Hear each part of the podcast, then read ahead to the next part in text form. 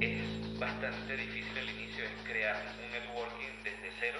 Tienes que aprender de todo y hacer de todo y entenderle a todo. ¿no? Estás haciendo algo productivo que pueda generar un cambio. Son los visionarios que están viendo cómo va a cambiar el mundo y qué va, lo que va a necesitar el mundo en los próximos 2 a 5 años.